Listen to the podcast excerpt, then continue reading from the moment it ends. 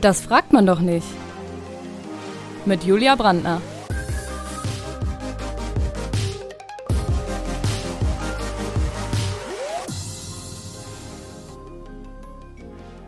Heute mit Julia Hähnchen.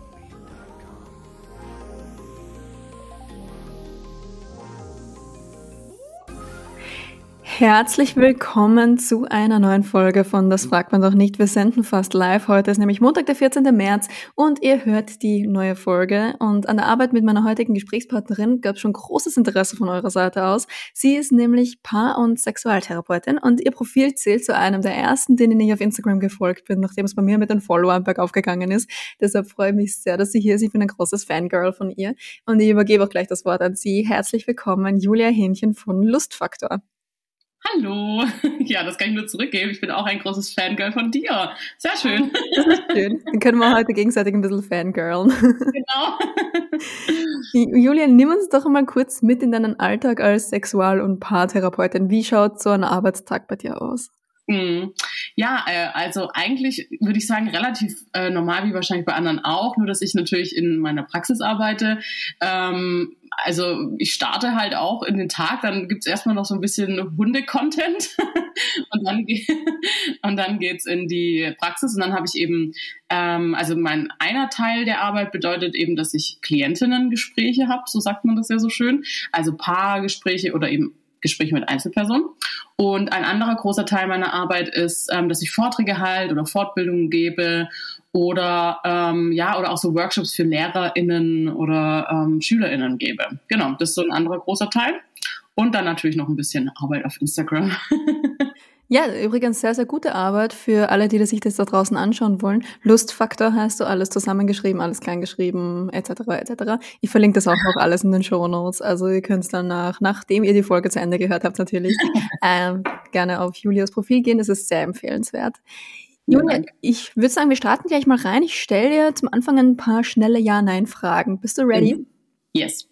Hast du schon mal mit einem Paar bei einer Therapie geweint? Fast. Hast du dich schon mal auf eine Seite gestellt, weil dir der andere Partner unsympathisch war? Ja. Hat sich schon mal, hat sich schon mal jemand, der bei dir in Therapie war, in dich verliebt? Hm, gute Frage, keine Ahnung. okay, dann vielleicht mal die Klientinnen durchtelefonieren, weil es würde mich interessieren. Vielleicht können wir die Frage noch im Nachhinein klären. Aber ja, sonst ist alles so wichtig. Ich habe noch ein paar Vorurteile zu klären mit dir. Und zwar würde ich sagen, ich starte gleich mal mit dem ersten. Und zwar, das ist das Erste, was mir eingefallen ist. Paartherapeutinnen führen selbst nur gute Beziehungen, weil sie wissen, wie es geht. Ah, äh, mm. also ich kann nur sagen, ja, natürlich. Mm, der häufigste Streitpunkt bei Paaren ist der Haushalt. Nein, ich würde schon sagen, dass es einer der häufigsten Streitpunkte auf jeden Fall ist, neben Sexualität. Mhm. W wann sollte man denn anfangen, über Aufgabenverteilung im Haushalt zu sprechen? Hm, gute Frage. Ich habe eher so das Gefühl, dass es eine generelle Frage von Augenhöhe häufig ist. Und da gehört irgendwie für mich dann alles rein. Und ähm, die Frage ist so ein bisschen, ne, also wenn es im Haushalt mit der Augenhöhe nicht so klappt, klappt es manchmal auch im Sex nicht so mit der Augenhöhe, ist meine Erfahrung. Deswegen kann es sich auf jeden Fall lohnen, mal über sowas zu sprechen und über sowas mal nachzudenken. Also wenn du jetzt gerade zuhörst und denkst, hm, dann äh, könnte man vielleicht mal darüber sprechen, wer nimmt, also wer übernimmt wie viel Care-Arbeit, wie man so schön sagt. Ne? Und ähm, die wichtigere Frage ist ja eigentlich, sind alle damit okay? Bei Augenhöhe geht es ja nicht darum, dass jeder gleich viel macht, sondern dass alle cool damit sind, wie es ist. Ne? Das ist ja so das eigentliche Thema wahrscheinlich eher dann. Ja. Mm, nächstes Vorteil, das ich habe, ist Paartherapeutinnen sind beliebte Freundinnen, weil sie die geilsten Beziehungstipps geben. Ah ja, aha, interessant. Ja, also ich würde schon sagen, dass ich mit meinen äh, Freundinnen über das Thema spreche und dass mir Freundinnen schon auch manchmal ähm, Fragen dazu stellen, aber ich bin immer in der Position, dass ich mich da eher zurückhalte, ne? weil ich finde, man ist da schnell übergriffig auch und sagt, dann gibt irgendwelche Ratschläge, die vielleicht gar nicht passend sind und so. Ähm, deswegen könnte ich mir das vorstellen, wenn, also das Vorurteil könnte an manchen Stimm Stellen stimmen, wenn, wenn ich aber direkt danach frage, ob die Person jetzt einen Ratschlag möchte oder was sie möchte sozusagen. Ne? Genau, und sonst könnte ich mir vorstellen, dass es manchmal auch nervig ist, wenn jemand immer ungefragt Tipps gibt. ja, ungefragt Tipps geben ist sowieso immer nervig, aber Eben. ich meine, Also ich persönlich glaube, ich würde es voll ausnutzen. Also ich glaube, wenn wir befreundet wären und ich hätte ein Problem in meiner Beziehung, du wärst du die erste Person, die ich anrufen würde, weil ich mir denke, so ja, die Julia, die hat Ahnung. Ja, ich krieg schon manchmal so Nachrichten von Freundinnen. Du sag mal, Julia, ich möchte mal ganz kurz deine therapeutische Meinung dazu haben oder so. Das schon, oder was würdest du als Therapeutin da jetzt sagen? Ne? Also das kriege ich schon, so Fragen. Aber ja, ich versuche schon in meinen Freundschaften das so ein bisschen. Ich glaube, es ist letztendlich wie bei jedem anderen Job auch. Ne? Also, hm, also man spricht ja halt einfach nicht immer über einen Job. Und das merke ich schon, dass das mit den Jahren auch da immer weniger wird. Das Interesse auch nicht mehr so groß ist wie am Anfang vielleicht. Ne? Okay. Ja. Aber hast du das am Anfang, wenn du Leute kennenlernst, dass sie sich dann denken, oh mein Gott, geil, sie ist Paartherapeutin oder sie ist Sexualtherapeutin und, und, und tun dann alles, um sich mit dir anzufreunden? Also ich habe das total häufig ähm, am Anfang, also es gibt so zwei Kategorien, finde ich. Ähm, also es gibt, also meistens passiert das dann ja eher so auf Partys und wenn dann schon ein bisschen so Alkohol geflossen ist, dann passiert mir das schon häufig, dass Menschen irgendwann mit dem steigenden Pegel äh, auf einmal mir ihre tiefsten Probleme anvertrauen. Ja, also das erfahr das erlebe ich total häufig tatsächlich. Und es gibt ähm, so ein bisschen hatte ich oft das Gefühl, so zwei, zwei ähm, ich sage jetzt mal Reaktionen, wenn ich erzähle, was ich mache. Entweder so total also dass man so ignoriert, ah, okay, ja. Also, ne, und dann habe ich irgendwie oft manchmal auch so das Gefühl, es wird so mit Absicht ignoriert, ne, warum auch immer. Ähm, und dann gibt's diejenigen, die sich halt einfach nicht dafür interessieren, was ja auch vollkommen in Ordnung ist, ne? Und dann gibt's eben die, die dann direkt eine Frage stellen. Ne? Also so eigentlich sind es drei Kategorien dann, ja. Welches okay. dir am liebsten? ähm, Ach, ich finde es eigentlich ganz cool, wenn man einfach so sich normal über Jobs austauscht. So, ne? Ich finde es natürlich auch schön, wenn Leute was fragen möchten, weil das natürlich zeigt, dass das Thema Sexualität, Paare und Therapie auch, also Paarprobleme und Therapie, auch das Thema Therapie an sich, nicht mehr so tabuisiert ist. So, ne? Ähm, genau, aber sonst finde ich es einfach schön, wenn man sich austauscht. Ich finde es überhaupt gar nicht schlimm oder so, wenn mir Fragen gestellt werden. Gar nicht. Ich finde es ist cool, macht Spaß und ähm, mich interessieren ja auch, was andere Menschen machen. Deswegen bin ich ja auch das als was ich mache als Job. Ne? Ich meine, ein bisschen Neugierde brauchst du halt schon als Therapeutin. Ja, das wäre auch ziemlich komisch, wenn ihr da so eine Paartherapie hättet und du denkst, das interessiert mich eigentlich überhaupt nicht, was ihr macht. Macht doch einfach, was ihr wollt. genau. Und er sitzt dann einfach nur da und da denkst du, ja, erzähl's mir einfach und ich stelle einfach gar keine Fragen. Ja, oder so wie man sich so vorstellt aus den, in den tollen 90er-Jahre-Filmen. Und wie geht es Ihnen damit? Oh Gott, ich war aber auch einmal in einer Therapie und das war tatsächlich die häufigste Frage, die mir meine Therapeutin damals gestellt hat. Oldschool, würde ich sagen. Old Fashion. Ja, aber ich meine, die war ganz, ganz toll. Also ich möchte jetzt gar nicht drüber haben letzten. Ja, und die Frage regt auch total viel an. Ne? Ich musste immer an diesen Film denken. Das hat so ein bisschen damit was zu tun, warum ich das mache, was ich tue. Ich weiß nicht, kennst du Freaky Friday noch? Diesen Nein. Film? Habe ich nie gesehen. Eine, der, den musst du dir mal anschauen. Also wenn du auf sowas stehst natürlich nur. Ähm, der ist ja lustig, weil da werden irgendwie die Rollen getauscht. Also der ist total klischeehaft, dieser Film. Aber die Mutter in diesem Film ist eben ähm, Therapeutin und auf einmal ist die, ich glaube, 16-jährige Tochter im Körper der Mutter. Und, ähm, und dann ist sie die Therapeutin natürlich, ja. Und dann fragt sie halt immer die Klientinnen, und wie geht es Ihnen damit? Wie fühlen Sie sich damit? und deswegen erzähle ich das gerne, weil ich den Film so lustig finde. Ja, das ist, das ist nämlich immer so die häufigste Frage, die ich da Psychologinnen oder Therapeutinnen stelle, ob man im Studium eigentlich nur die Frage, und wie geht es ihnen damit lernt? ich glaube, die habe ich irgendwie gar nicht gelernt. Aber ich ja, bin ja auch systemische Therapeutin, das ist vielleicht nochmal ein Unterschied. Was bist du, Entschuldige? Systemische Therapeutin. Systemische Therapeutin. Das ist quasi so ein, ähm, also es gibt ja verschiedene ne, Formen der Therapie, Verhaltenstherapie, Psychoanalyse und eben auch systemische Therapie und ich bin systemische Therapeutin. Hm, okay. Dann habe ich noch ein letztes Vorurteil und zwar, dass Paartherapie nur dazu dient, die Trennung hinauszuzögern. Hm, ja, gute, gutes Vorurteil. Ich könnte mir schon vorstellen, dass es manchmal sogar stimmt. Und da würde ich mir tatsächlich wünschen, dass das sich verändert, weil ich erlebe das schon häufig, dass Menschen eher zu mir kommen, wenn so, wie man so schon sagt, das Kind schon in den Brunnen gefallen ist. also es ist häufig so eine äh, letzte, ähm, ja, letzte, letzte Ausweg so ein bisschen. Ne? Also wir müssen das jetzt machen, weil sonst. Und eigentlich wäre es halt schöner, wenn wir das präventiver angehen würden, das Thema Paartherapie Zum Beispiel, keine Ahnung, ich denke mir voll oft, wenn jemand heiratet, boah, den könnten wir jetzt auch eine Paartherapiesitzung mal schenken, einfach damit die mal ein bisschen lernen, wie kommunizieren wir eigentlich, was ist so, ne, also so präventiv halt. Und ich mache schon die Erfahrung, wenn Menschen an dem Punkt zu mir kommen, was manchmal vorkommt, aber ganz selten, ähm, dass das ein ganz anderes Arbeiten natürlich ist, ja. Ähm, wie wenn es so kurz vor der Trennung steht. Aber ja, also schon ein bisschen was dran an dem Vorurteil, würde ich sagen. Ja, ich, ich kann mir auch vorstellen, dass Paare, die noch so ein bisschen verliebt sind oder die noch ein Interesse an der Beziehung haben, wahrscheinlich produktiver sind. Aber worüber spricht man dann, wenn man so präventiv arbeitet? Also das ist dann wirklich so ganz klassisch, sage ich jetzt mal, so Verhaltensmuster, Kommunikationsmuster, Streit. Wie streitet man? Ja? Weil Streit ist ja erstmal nichts Schlimmes. Es geht ja eher die Frage darum, wie gehe ich aus dem Streit raus? Ja? Kann ich mich danach wieder annähern? Ähm, sowas zum Beispiel. Und sowas kann man halt in einer präventiven Paartherapie, sage ich jetzt mal, sehr gut anschauen, ne? dass man guckt, okay, ähm, wie habe ich denn zum Beispiel gelernt zu kommunizieren in meiner Ursprungsfamilie und wie wirkt sich das auf unsere jetzige äh, Beziehung aus? Ja, man sagt sozusagen, es gibt so die fünf Sprachen der Liebe und das mal ganz verkürzt bedeutet eigentlich, dass jeder Mensch so eine Sprache spricht. Die hat er von zu Hause gelernt und ähm, wenn ich jetzt mit jemandem zusammenkomme, dann spricht der eine andere Sprache. Also das davon wird ausgegangen sozusagen, ja, in der in der in dem Beispiel. Und wenn ich jetzt in einer, also in einer Beziehung geht es darum einerseits, dass ich die Sprache meines Partners, Partnerin so ein bisschen lerne, dass ich, dass wir auf die gleiche Sprache verstehen zumindest mal.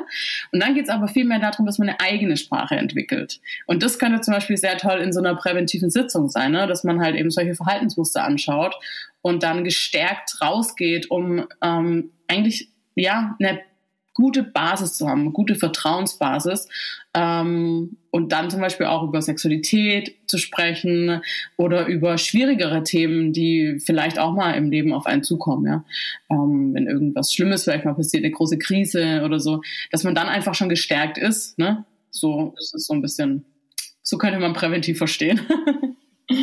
Für die Leute, die das Konzept von den fünf Sprachen der Liebe nicht kennen, welche sind das? Ui, da gibt's, ähm, da müsste ich jetzt auch nochmal ganz genau nachlesen, aber es ist zum Beispiel, wie ähm, kann ich Geschenke machen oder wie nehme ich Geschenke an? Ja, also das ist zum Beispiel ein Teil. Dann Kommunikation insgesamt mit Streit. Ähm, ja, genau. Und Aufmerksamkeit ist, glaube ich, noch ein Thema. Berührung? Ich aber tatsächlich, bitte? Berührung ist, glaube ich, eine. Ja, Berührung, genau. Und das andere weiß ich gerade ehrlich gesagt nicht auswendig. Ich weiß es auch nicht auswendig, deshalb habe ich die Nummer gefragt. Aber wir, wir, können das schnell googeln. Ja, ich google das kurz nebenher. Du googelst so. Super, danke. Genau. Okay, Worte der Anerkennung, Geschenke, ja. Hilfsbereitschaft, gemeinsame Zeit, körperliche Berührung. Das sind die fünf Sprachen der Liebe scheinbar. Genau. Zärtlichkeit, Zweisamkeit, Lob und Anerkennung, Geschenke. Okay, gut. Genau, das war die erste Podcast-Folge, wo, wo wir mittendrin was gegoogelt haben. Das freut mich immer richtig. Ich finde das immer so toll, wenn man so Premieren hat in Podcast-Folgen. Deswegen liebe ich ja das Internet. Oder also, ne, das Total. ist ich sagen, aber das ist schon äh, ganz cool, ne? Also ich man liebe kann das. Immer was nachgucken. Ja, und da denke ich mir immer, ja, früher war ja doch nicht alles besser. Also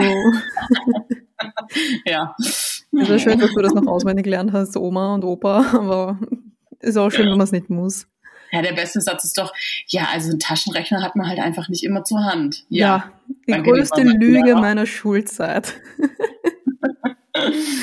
Ah, okay, äh, back to Beziehungen. Ja.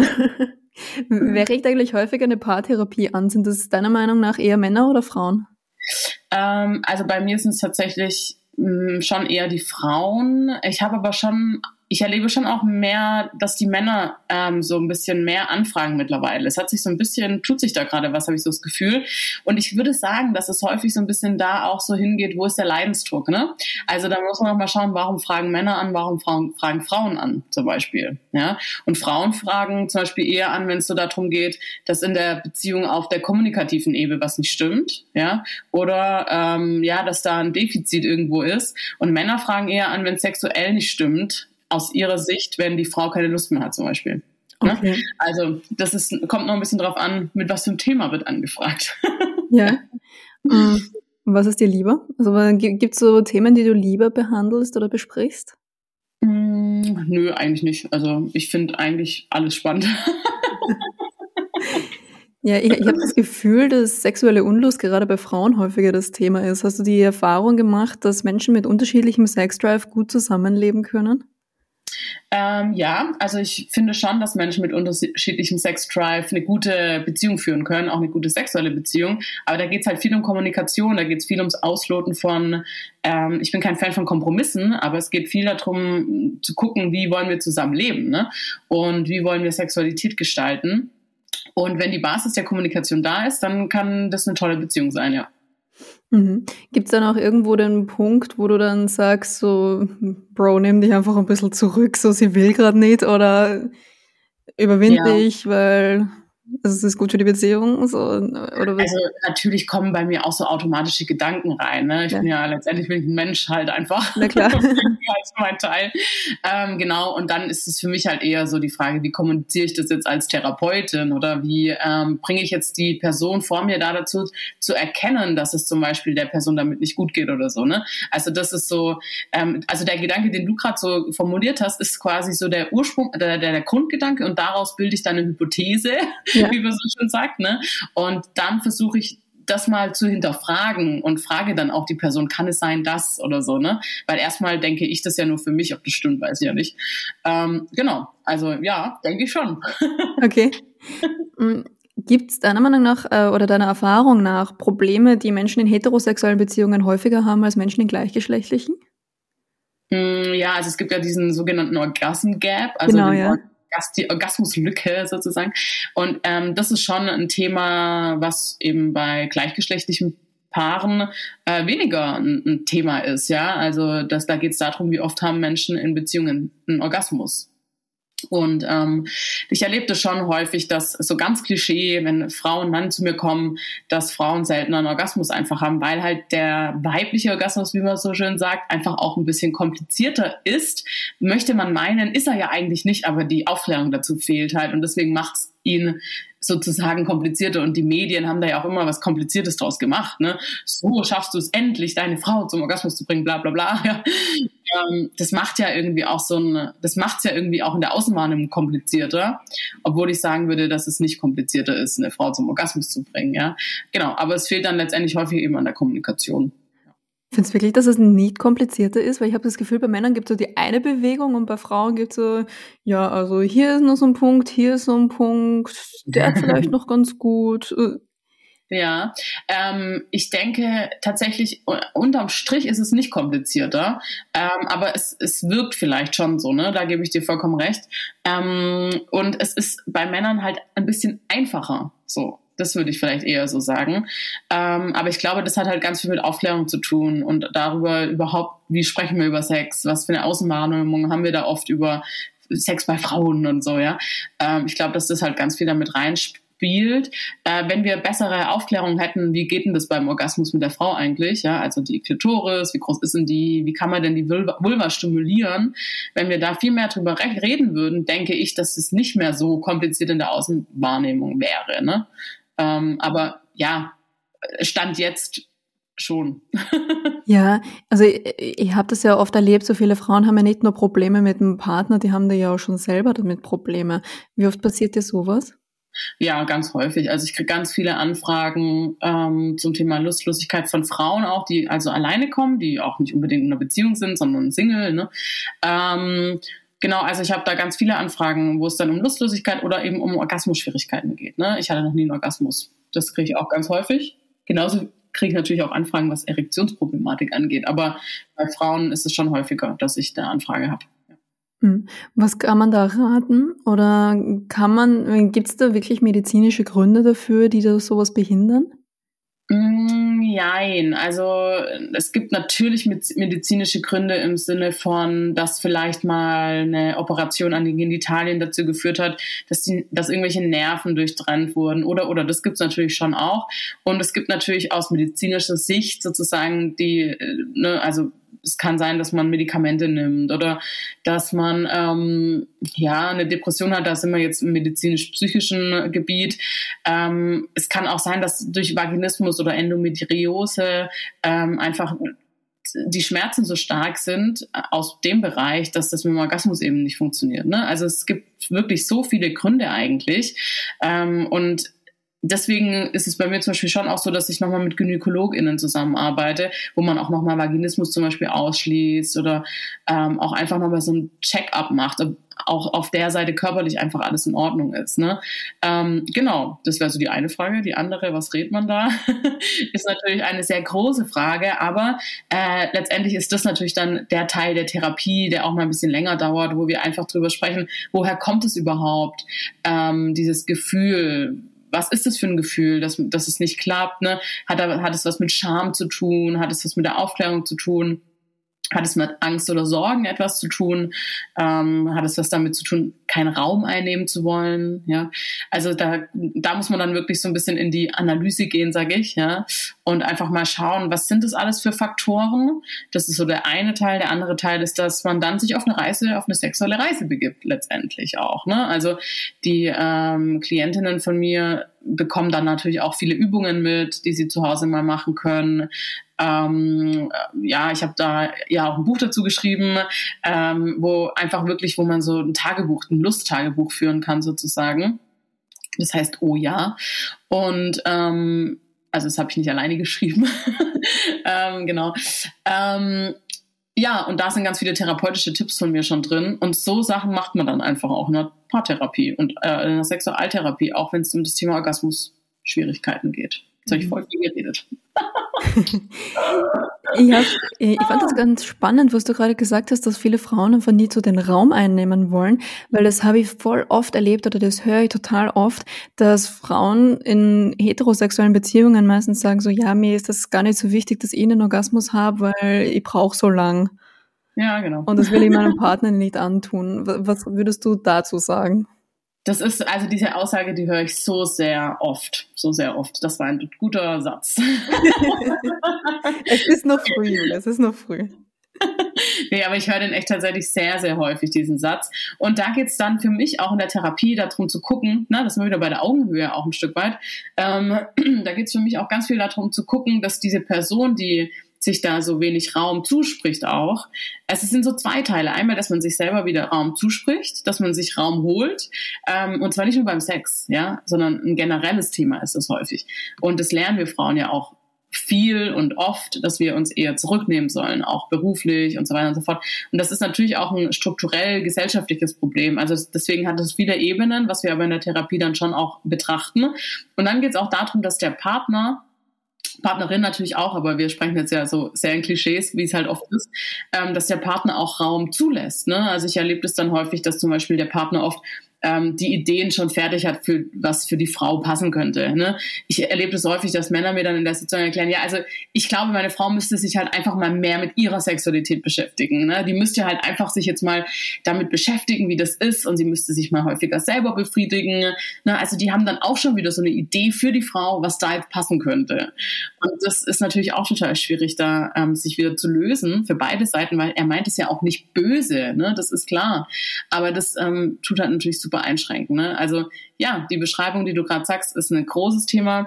Und da ist auch noch mal, also was man da wirklich noch mal betrachten muss beim Thema Sexualität darf es auch um den Orgasmus der Frau gehen. Ja, also das ist auch schon mal super wichtig. Und es kann wirklich bis zu einer Dreiviertelstunde dauern, bis die Vagina und auch die Vulva natürlich, aber auch die Vagina, bis die sich so bereit fühlt, bis man sich so richtig wohlfühlt. Und wenn man aber dann permanent drüber nachdenkt, oh mein Gott, ich nehme jetzt gerade so viel Raum ein, oh Gott, findet er das jetzt ganz schrecklich, wenn der jetzt da noch länger an mir rummachen muss oder so, ja, dann ist es natürlich total einschränkend in der sexuellen Lust. Ja, das ist klar. Und das sind dann halt viele Themen in der Therapie auch letztendlich, ja. Raum einnehmen, auch sexuell. Ja, voll. Ähm, du hast jetzt auch angesprochen, dass es viele Männer gar nicht zulassen. Wie würdest du sagen, sollte man als Frau damit umgehen? Hm, also da sind wir natürlich wieder bei der Kommunikation. Also einmal, dass man es überhaupt mal spürt, ne? Also das erlebe ich übrigens auch total häufig, dass Frauen zu mir kommen und sagen, boah, ich habe mich jetzt irgendwie mit Feminismus und mit den ganzen Themen beschäftigt und merke jetzt, ich bin mit meinem Freund nicht mehr auf Augenhöhe, weil der hat voll viele Ansichten, die passen nicht mehr. Ne? Also das ist auch oft ein Thema gerade zur Zeit so.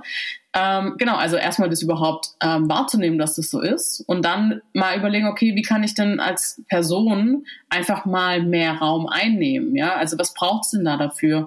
Ähm, es kann sein, dass man sagt, hey, hör mir bitte mal zu. Also dass man das auch wirklich einfordert. Ja, ähm, das ist so der eine Teil. ähm, und dann das natürlich anspricht, ja, und sich einfach bewusst macht, wir sind einfach auch so sozialisiert worden. Das ist jetzt kein, ähm, also ich erlebe das halt auch so, das ist ja nicht, dass der Gegenüber das bewusst und absichtlich und bösartig macht, ne? Und ähm, das finde ich einfach auch nochmal einen wichtigen Blick, dass wir halt auch ähm, uns be beide, natürlich auch der Mann muss sich in die Frau hineinversetzen können, ähm, aber dass man sich da hineinversetzt und ja, da dann also das mal anspricht, drüber spricht.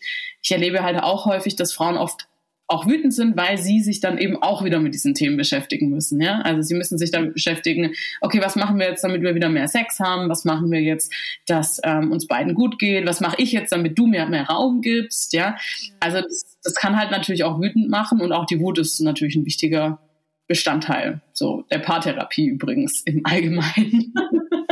Ja, das ist ja auch voll das Thema Mental Load, das du gerade ansprichst, oder? Ja, total. Ja. Hast du das Buch Raus aus der Mental Load-Falle gelesen?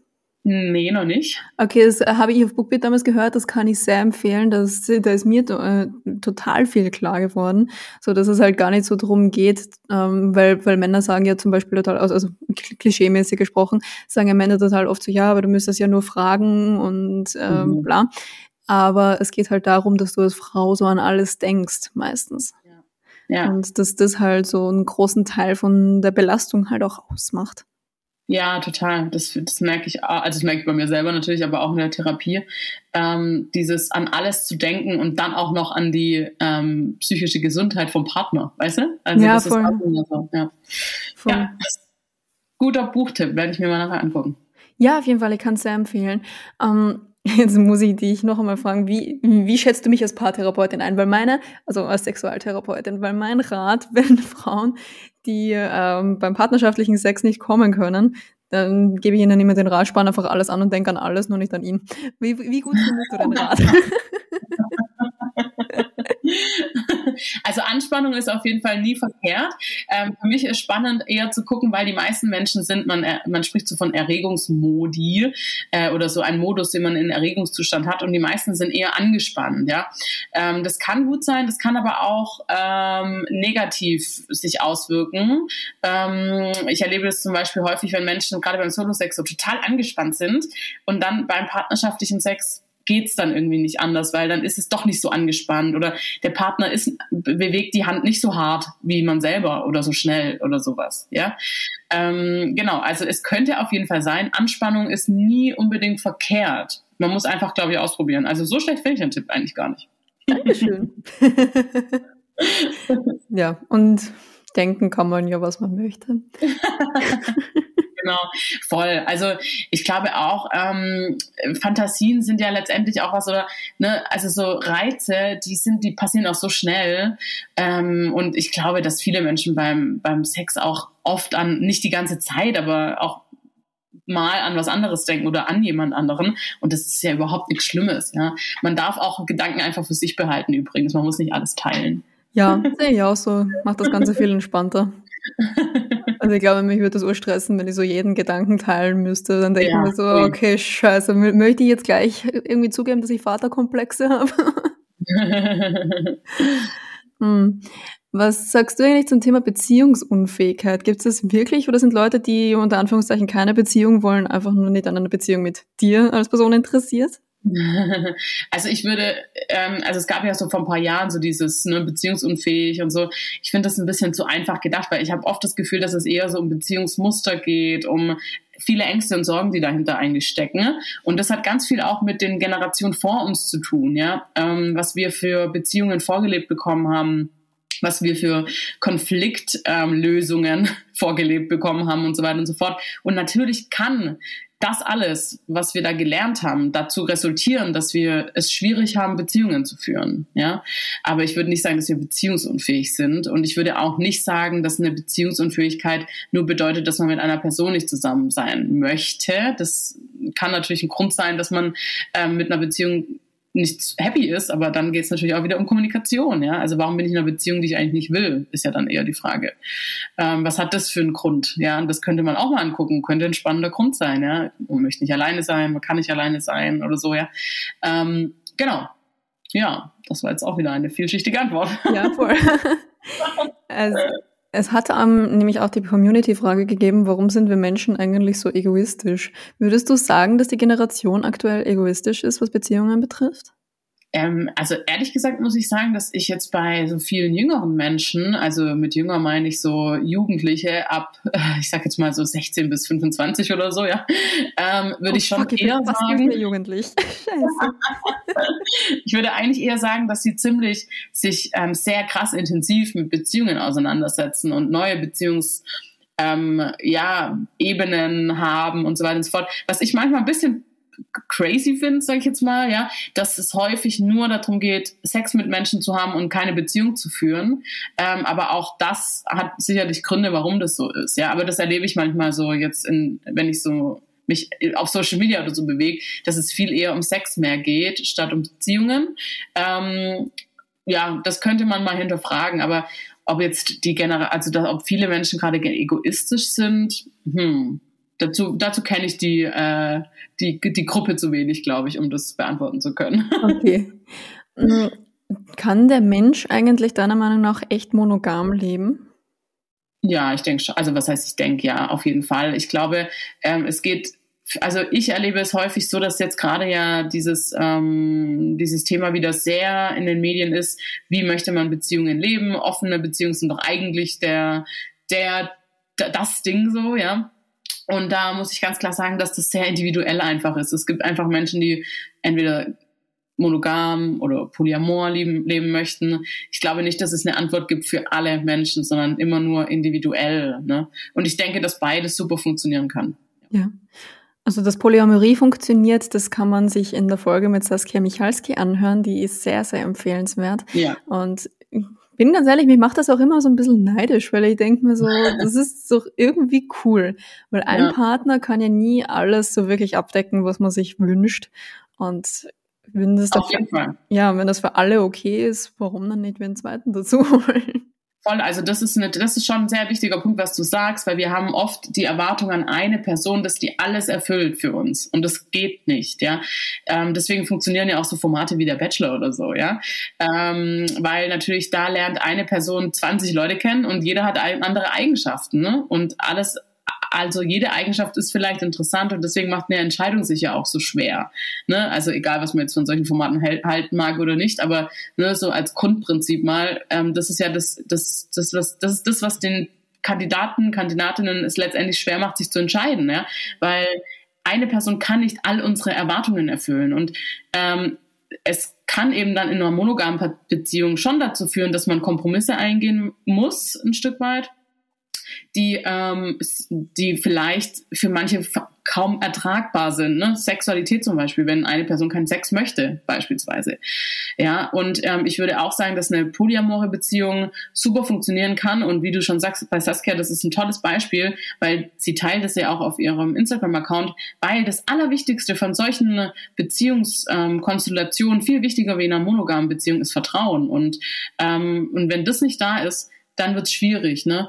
Und das finde ich total spannend eigentlich, wenn man es mal so rumdenkt, ne? Das Vertrauen und ähm, und die Liebe auch, ja, dass die so stark sein muss, ähm, dass man ja wirklich Vertrauen darauf hat, auch, dass es so ist, wie man es besprochen hat und dass es für alle gut so ist und so. Und man muss super ehrlich sein auch, ja. Und ich glaube schon, dass das ähm, etwas ist, was in monogamen Beziehungen häufig eher fehlt. Ja, total. Ja. Da haben wir mit Saskia damals eben auch drüber gesprochen und sie hat gemeint, dass sich da monogame Pärchen auch sehr, sehr viel aus polyamoren Beziehungen abschauen können, weil die Kommunikation einfach die ganze Zeit wirklich gegeben sein muss. Und ich mhm. finde, das ist ein sehr, sehr schöner Gedanke und auch, dass Liebe keine begrenzte Ressource ist. ja, total. Total, ja. Letztendlich geht es da, glaube ich, eher darum, wie man sich, für, also was für ein Lebenskonzept man möchte, wie man sich entscheidet. Und ähm, aber ich sehe das genauso, ja. Also das dass man sich da viel abgucken kann. Ne? Ja. Voll. Hast du eigentlich so etwas, wo du sagst, das ist jetzt das Geheimnis für eine lange und glückliche Beziehung? Hm, ja, schon. Also ich würde schon sagen, dass es ähm, Menschen, die in langen und guten Beziehungen sind, das sind wir jetzt wieder ein bisschen bei dem, was wir eigentlich gerade gesprochen haben. Es geht wirklich um Vertrauen, es geht um ähm, das Gefühl ähm, von Ehrlichkeit auf beiden Seiten ähm, und die Kommunikation ist wirklich das A und O. Und dann kommt es für mich auch so darauf an, kenne ich meine eigenen Muster? kenne ich die meines Partners, Partnerin und können wir uns beide auch liebevoll begegnen in den, ich sag's jetzt mal ganz blöd, Fehlern. Also ich will nicht von Fehlern sprechen, aber ne, die Muster, die uns triggern, können wir denen liebevoll begegnen. Und das macht für mich dann aus, ob ich zum Beispiel, wenn ich streite, ähm, wie gehe ich aus dem Streit raus? Also sprich, wie kann ich den Streit abschließen? Ne? Und das sind für mich schon so Punkte, die eine gute Beziehung ausmachen und die ähm, ja auch die Stabilität von der Beziehung letztendlich ausmachen, wenn ich diese Punkte kenne und ähm, dementsprechend mein Verhalten vielleicht anpasse, verändere oder äh, neu überdenke. Mhm. Es gibt ja so zwei Glaubenssätze beziehungsweise zwei Lager. Die einen sagen, gleich und gleich gesellt sich gern und die anderen sagen, Gegensätze ziehen sich an. Wo, wo würdest du eher zustimmen? Hm, ich mache ähm, die Erfahrung, dass es eher ähm, gleich und gleich gesellt sich gern, dass, dass die häufiger aufeinander kommen. Und aber das ist das Spannende ist, dass selbst Menschen, die sagen, das sind unsere Gegensätze, deswegen ziehen wir uns an, wenn man genau hinschaut, sind das eigentlich wieder Gleichungen. Ne? Also deswegen passt beides aufeinander zu. Aber meistens ist es einfach nur bei dem anderen ein bisschen anders. Man sagt in der Paartherapie Schloss und Schlüssel. Also man findet häufig einen Menschen, wo der wo die eigenen Muster wie perfekt in das Schloss von dem anderen passen und andersrum. Ähm, und wenn man genau hinschaut, sind es eigentlich exakt die gleichen Themen, nur dass jeder anders gelernt hat, damit umzugehen. Und deswegen hat man das Gefühl, es ist was anderes, aber eigentlich ist es das Gleiche. Also genau, kann man einfach bei sich mal prüfen ein bisschen. Also deswegen Beispiel? Ich finde das schon mega ja. spannend. Ähm, also es ist zum Beispiel, mh, mm, ja, streiten. Ne? Wie streite ich zum Beispiel? Also es kann sein, dass die eine Person gelernt hat, ähm, wenn viel gestritten wird und viel geredet wird, dann ist alles in Ordnung. Und die andere Person hat vielleicht gelernt, wenn wir nicht drüber sprechen, ist alles in Ordnung. Ja, und jetzt könnte man ja erstmal sagen, okay, das sind ähm, Ungleichheiten. Ja, wenn man genauer hinschaut, sind aber die Ängste häufig dieselben. Und das ist das Spannende. Ne? Also so vielleicht so ein bisschen, genau. Mhm. Wie oft hast du eigentlich so Paartherapien, die so richtig eskalieren? Also ich habe Sitzungen, die halt manchmal Sitzungen, eskalieren. Ja, ja also ne, eine, eine ganze Paartherapie zum Glück noch nicht. Klopf auf Holz. ähm, genau, äh, aber Sitzungen, die mal so hoch explosiv sind, das habe ich auf jeden Fall, ja. Ähm, zum Glück eher die Seltenheit, wobei ich jetzt das gar nicht als negativ oder positiv bewerten möchte, weil es hat auch Positives, wenn es mal rausbricht, sage ich jetzt mal. Ne? Ähm, es ist nur als Paartherapeutin manchmal ein bisschen schwierig, das zu halten, wie man so schön sagt, oder auch auszuhalten und einfach mal laufen zu lassen, ähm, weil letztendlich bin ich als Therapeutin auch für den Prozess verantwortlich und das kann einen schon mal nervös machen, ganz ehrlich. Ne? Also das kann einfach auch mal, da kann man auch mal kurz äh, ins Schwitzen kommen und oh mein Gott, was passiert hier gerade? Aber ja, letztendlich ist es halt auch eine Form von Kommunikation und passiert halt. Ne? Also wenn es dann in der Paartherapie passiert, passiert es vielleicht nicht zu Hause oder es passiert ständig zu Hause und die Menschen reißen sich in der Paartherapie nur zusammen, dann ist es auch mal ganz gut, wenn man das mal sieht. Okay, verstehe. Wie oft nimmst du eigentlich Arbeit mit nach Hause? Also, dass du vielleicht irgendwas hörst, wo du dir denkst, oh, könnte eigentlich auch ein eigenes Problem von mir sein? Ähm, also das, dass ich denke, wenn ich so, wenn Paare mir was erzählen oder auch Einzelpersonen, dass ich dann Parallelen zu mir sehe, total häufig. Eigentlich fast in jeder Sitzung merke ich irgendwas. Ne? Und das ist auch, glaube ich, so eine ganz wichtige ähm, eine wichtige Erkenntnis, glaube ich, als Paartherapeutin oder als Therapeutin allgemein, ähm, wenn man selber seine Themen angeschaut hat. Also ich habe selber auch Therapieerfahrung natürlich, ganz klar. Ähm, und wenn man das selber schon durchlebt hat, dann geht es einem ja dementsprechend so damit, dass man weiß, okay, man kann das überstehen auch und man kann dadurch. Und deswegen finde ich das eigentlich total toll und ich lerne auch von meinen Klientinnen, ne, wenn die eine Lösung für sich gefunden haben, wo ich vielleicht selber noch nicht so drüber nachgedacht habe, denke ich auch manchmal, ach ja krass, so kann ich es ja auch sehen, ja. Also ja, das ist total äh, hilfreich. Wie oft nehme ich es mit jetzt wirklich nach Hause nach Hause? Also ich erzähle schon manchmal meinem Partner, du, heute in der Sitzung habe ich das und das gehört, voll verrückt, oder? Oder guck mal so und so, so geht's uns auch, ne?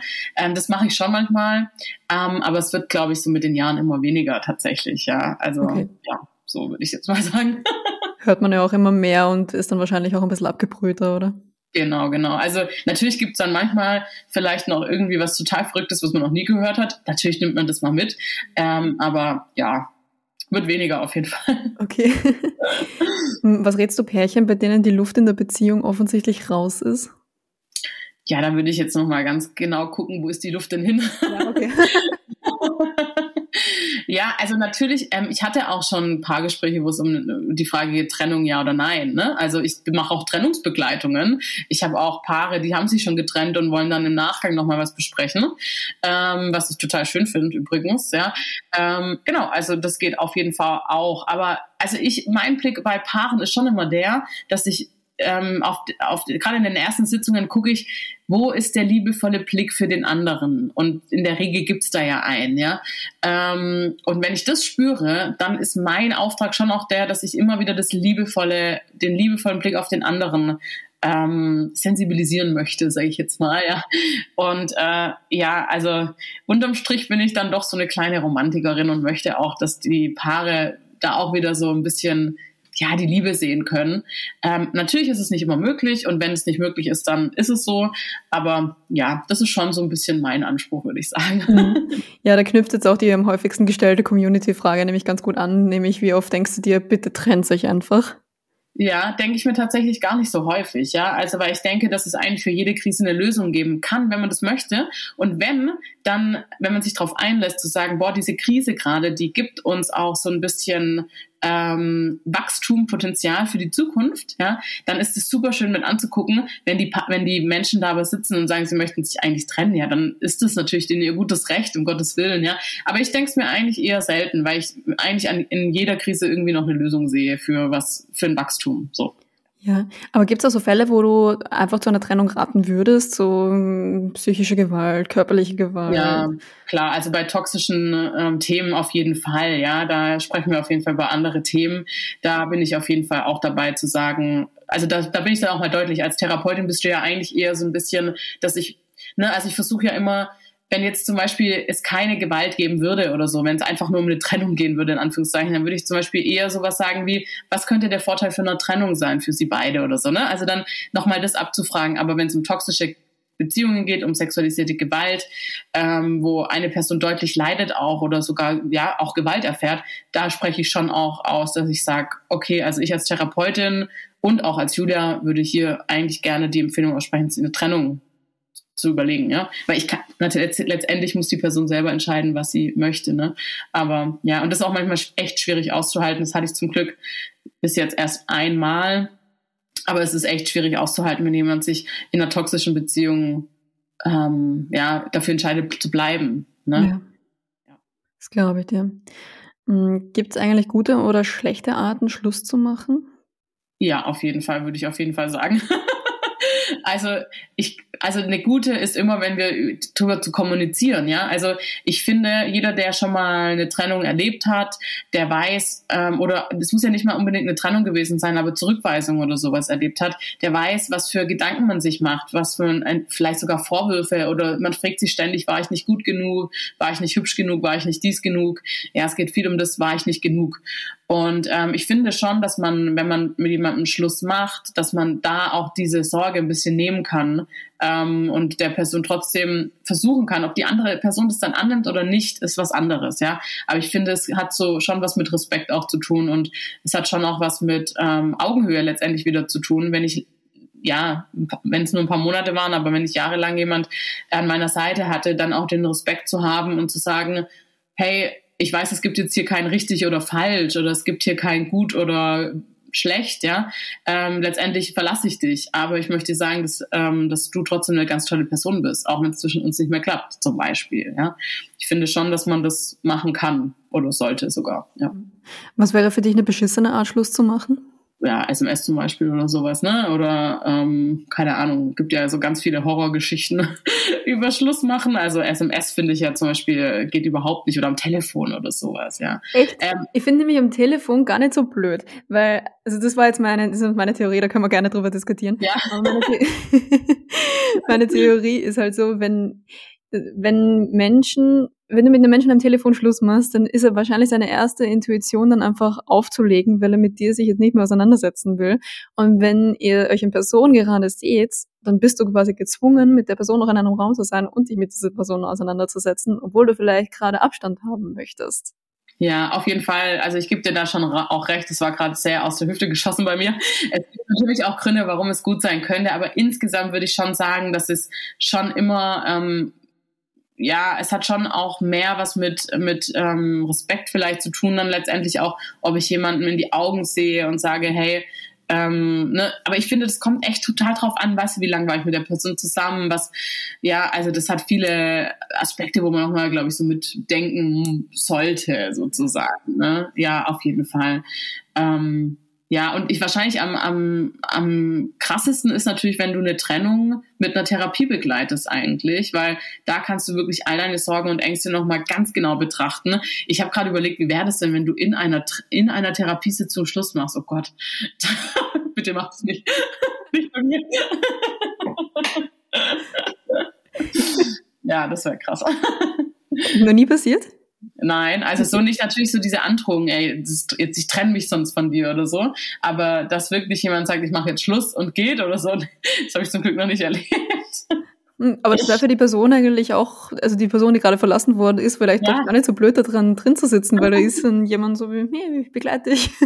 Ja, total, aber ich glaube, da wäre ich tatsächlich auch überfordert. Ah ja, ich glaub's dir. Ja. Ähm, ja, okay, also falls ihr gerne Schluss machen wollt, äh, gerne an Julia wenden, sie begleitet es gerne, aber bitte nicht in ihrer Therapiesitzung. Äh, Julia, ab, ab dem Thema Schluss machen, ich würde dir noch eine Abschlussfrage stellen. Und zwar, wenn du deinen Job nicht mehr ausüben könntest oder wolltest, was wäre dein Plan B? Uh, ähm, also früher wollte ich immer Stewardess oder Tierärztin werden. Stewardess fällt raus. Ich habe mittlerweile Flugangst. Ähm, ja, Tierärztin vielleicht dann, aber wow, Arzt, hui, Ärztin, das ist ein langes Studium auch, ne? Das, wäre mein Plan B. Vielleicht mache ich Doc, äh, Doc-Ausführung oder so. Vielleicht wäre das mein Plan B. ja, oder so irgendwie Hundeernährungsberater oder so, das ist nicht ja, so genau. Finde ich gut, ja. Das ist mein Plan B. nice. Julia, ich bedanke mich vielmals für deine Zeit. Das hat mir sehr viel Spaß gemacht mit dir. Danke, Julia. Fand ich auch. Wenn ihr da draußen Bock auf eine Paartherapie habt, Schluss machen wollt, äh, sexuelle Probleme habt oder einfach nur ein cooles Instagram-Profil haben wollt, dem ihr folgen wollt, folgt Julia gerne auf Lustfaktor äh, auf Instagram und ich verlinke dich auch nochmal in den Show Notes. Deine Website ist julia-hähnchen.de. Habe ich mir das richtig gemerkt? Das hast du dir sehr gut gemerkt, Julia. Super. Urprofessionell, dass ich es mir gar nicht aufgeschrieben habe. Aber ja, verlinke ich auch in den Show Notes. Ich bedanke mich vielmals für deine Zeit und wünsche euch da draußen noch einen schönen Tag, egal wo ihr gerade seid. Seid lieb zueinander. Tschüss. Ciao.